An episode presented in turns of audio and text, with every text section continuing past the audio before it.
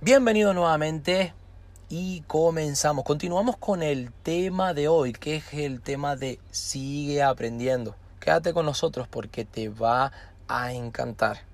Comenzamos.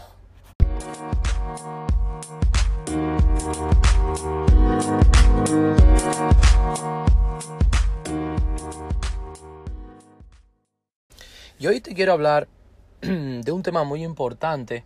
La verdad que ha sido una buena semana. Eso no quiere decir que no tenga eh, obstáculos y de que cuando tú más quieres crecer, cuando tú más quieres mejorar, eh, no te encuentres objeciones. Claro que te las encuentras, pero la gran diferencia es la capacidad de cómo tú las confrontas. Y eso es un tema de lo que vamos a hablar en este podcast, en este episodio el de tener la capacidad de aprender. Sigue aprendiendo, podríamos así decirlo, es la palabra clave de este programa. Sigue aprendiendo, sigue aprendiendo, sigue aprendiendo.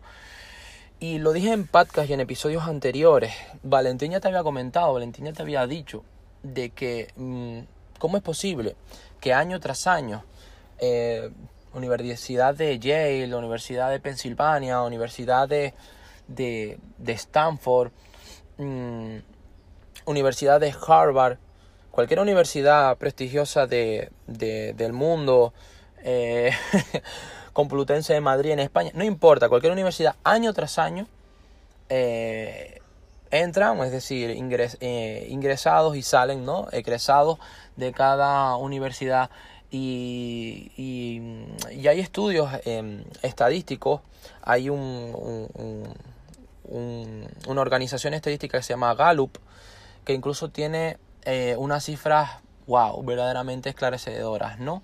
Eh, el 13% de las personas están verdaderamente, eh, digamos, voy a decirlo quizás entrecomillado en un oficio, aunque yo no lo llamaría así, para mí no, no representa eso, pero lo respeto, en un oficio profesión que sí que de verdad les gusta, pero el otro 87% aproximadamente está en algo que, no le gusta o eligieron eh, emprender o ya sea una carrera o ya sea una profesión, un oficio. Lo vuelvo a repetir, no es algo que comparto, pero lo respeto, eh, que no les encanta, que no les encanta. Cosa que yo soy más bien precursor de que si algo no te gusta, que simplemente lo cambias. Hay muchas personas que se flagelan porque dijeron, wow, eh, he pasado 4, 5, 6, 8 años de mi vida eh, en algo que no me gusta, pero bueno, esto fue lo que me tocó. No, por favor, no, eso no fue lo que te, lo que te tocó. Eh, es cierto que existe el miedo al que dirán, pero yo creo que más importante que incluso el miedo al que dirán es la importancia de tu sueño, de tu vida, de que no arrastres a tu, a tu familia, a tus amigos, a tu relación, a tu pareja, incluso lo más eh, importante, de que no te arrastres a ti como persona, como ser humano. Eh, si una persona no tiene un sueño, si una persona no tiene algo por lo que luchar, yo considero que está muerta en vida, que está muerta en vida. No importa tu edad, ni eres demasiado joven, ni eres demasiado viejo, puede parecer una frase muy cliché, pero la edad es solamente un número no son los años que tienes, sino los años que te quedan por vivir, los años que te quedan por construir.